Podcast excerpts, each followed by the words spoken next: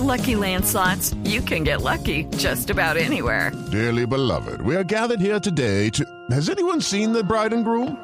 Sorry, sorry, we're here. We were getting lucky in the limo and we lost track of time. No, Lucky Land Casino, with cash prizes that add up quicker than a guest registry. In that case, I pronounce you lucky. Play for free at LuckyLandSlots.com. Daily bonuses are waiting. No purchase necessary. Void were prohibited by law. 18 plus. Terms and conditions apply. See website for details. He invitado a don Jeffrey Quiñones, que es un oficial de la frontera allí en California. Se encuentra muy cerca en la frontera allí con Tijuana. Señor Quiñones, buenos días. Buenos días, gracias por la oportunidad. Señor Quiñones, ¿qué está pasando con, hechos, con esos 800 migrantes, con esos ataques de espontáneos que los están, eh, la están tomando contra ellos?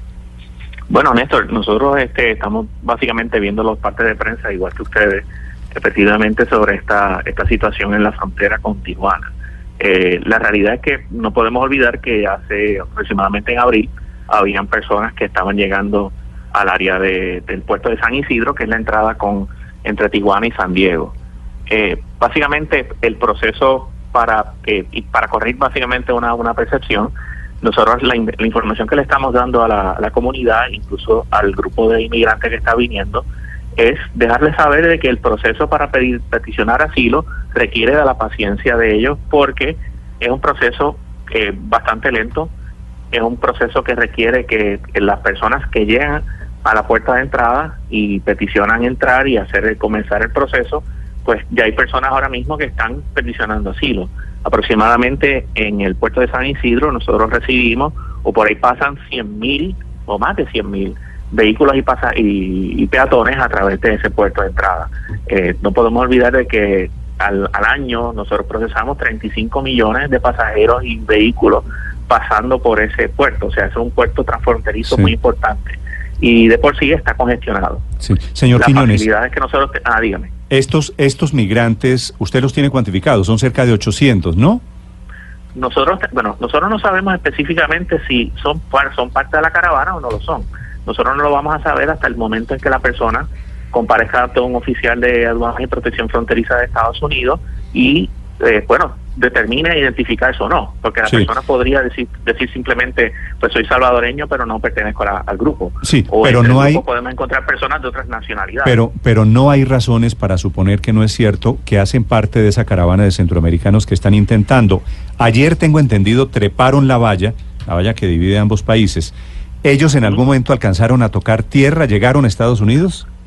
No, no, no, no lo hicieron. Esas personas, se, eh, y ya no, en, el, en esa playa, esa se llama la playa de Imperial Beach, aquí en el área eh, suroeste de, de, San Diego, eh, ya los oficiales de la patrulla fronteriza eh, conocen de que hacen básicamente ese proceso.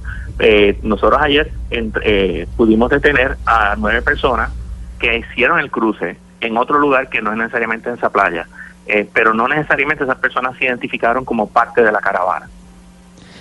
Señor Quiñones, le pregunto desde Washington, aquí hay 850 mil solicitudes de asilo, de refugio represadas en los Estados Unidos.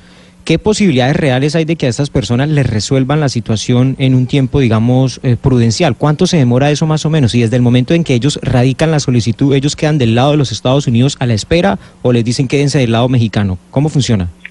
Bueno, tan pronto ellos, eh, recuerda que el proceso, la, la parte que nosotros manejamos, como, como el negociado de aduana y protección fronteriza es la, la, petición y básicamente la inspección inicial de la persona.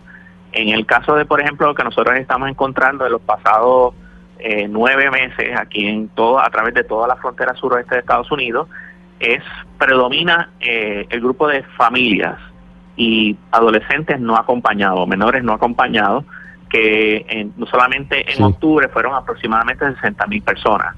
Uh -huh. Entonces, ¿qué pasa? Esto, a diferencia de otros años donde simplemente eran personas individualmente que peticionaban asilo, el, el, nosotros hacemos la inspección y nosotros nos corresponde pasarle el sí. caso al Servicio de Inmigración y Ciudadanía de los Estados Unidos, que es parte del departamento. También la custodia de esas personas le corresponde al Servicio de Inmigración y Control de Aduana, que también es parte del departamento, pero esa determinación final la van a hacer una vez comparezcan ante un, un juez de inmigración en la jurisdicción donde les toque eh, peticionarlo. Sí. El, el, juez de inmigración pues va a hacer la determinación. el básicamente pues el Servicio de Inmigración y Control de Aduanas es el que podría contestar esa pregunta, porque ellos son los que tienen bajo custodia la, la enorme cantidad de personas que están pidiendo asilo en los Estados Unidos. Sí, oficial Quiñones, ¿qué instrucciones tiene usted y los sus demás eh, compañeros de la de la Agencia de Aduanas y de Protección Fronteriza en el evento de que la caravana cruce de manera violenta la frontera? Bueno, en ese momento nosotros estamos esperando de que eso, eh, Dios mediante, no ocurra. Ujú. Pero, Y- pero si ocurre, tenemos- porque ya lo Bueno, hicieron en otros países. Bueno, pero en ese caso nosotros tenemos que de alguna manera, eh, estamos haciendo ejercicios para tomar previsiones en ese caso. Por eso es que a través de los medios se han visto el, el movimiento de, de personal nuestro eh, para poder de alguna manera manejar los grupos. Por eso es que estamos No, tomando pero, medidas oficial, para ¿ustedes tienen- las, las entradas. ¿Tienen instrucciones para disparar en caso de que ellos crucen la frontera? No, no, eso no es, eso no, ese- eso no es correcto. Si Nosotros, ellos- los oficiales, los, oficiales tienen que tomar una determinación específica de qué representa el defender, defenderse de ellos, de que nosotros abiertamente disparemos contra personas cruzando directamente la frontera, eso, eso no va dentro de las políticas Sí. y procedimientos Señor, de que los oficiales Salvo que sea para defenderse. En, en un evento solamente de, para de defenderse. En caso de que ellos fueran, en caso de que fueran atacados o ellos se sientan que están en una situación de peligro como como, como individuos, pueden defenderse y ellos tienen más de una, una medida para poderse defender. Que Sí. puede ser el batón, puede ser un taser y el último el la último recurso para ellos es utilizar la pistola. Bastón Pero, y taser. De todas maneras, ellos- Pero, ellos- oficial, exacto. déjeme hacerle una pregunta, Ajá. una pregunta personal, si usted me lo permite. Usted, evidentemente, su familia es de, de inmigrantes latinos, ¿no es verdad? No, yo soy puertorriqueño. Sí, y pues, sí. Eh, esos son inmigrantes. Puertorriqueño es un estado libre asociado a Eh, eh, se- señor Quiñones, lo que le Soy- quiero soy- preguntar es, ¿usted Ah, qué siente estando al otro lado de la frontera con el presidente Trump, su presidente Trump, diciendo que si le llegan a tirar una piedra, eh, que podrán disparar? ¿Usted se siente a gusto con esa actitud del gobierno? Eh, eh, caballero, no, mi, mi función como oficial del orden público y, la- y mis compañeros bajo el, el aduanas y protección fronteriza es hacer cumplir la ley. Nosotros en ese procedimiento tenemos que, como parte del Ejecutivo Federal, tenemos que hacer cumplir la ley en la medida en que nosotros podamos, de alguna manera, manejarla a la mejor de nuestras capacidades. Nosotros no, en este momento, y no es propio de mi posición, yo darle mi opinión como individuo con respecto a este asunto. O sea, a nosotros nos corresponde establecer cuál es la ley y la discreción la tienen los tribunales en, los Estados. Unidos. La discreción los tienen los oficiales electos. Nosotros como funcionarios tenemos que hacer cumplir la ley y en nuestra función oficial no podemos opinar específicamente de sobre lo que nosotros pensamos sobre la corrección o no de una política pública. Oficial, le agradezco mucho estos minutos para los oyentes en Colombia. Muchas gracias por la oportunidad.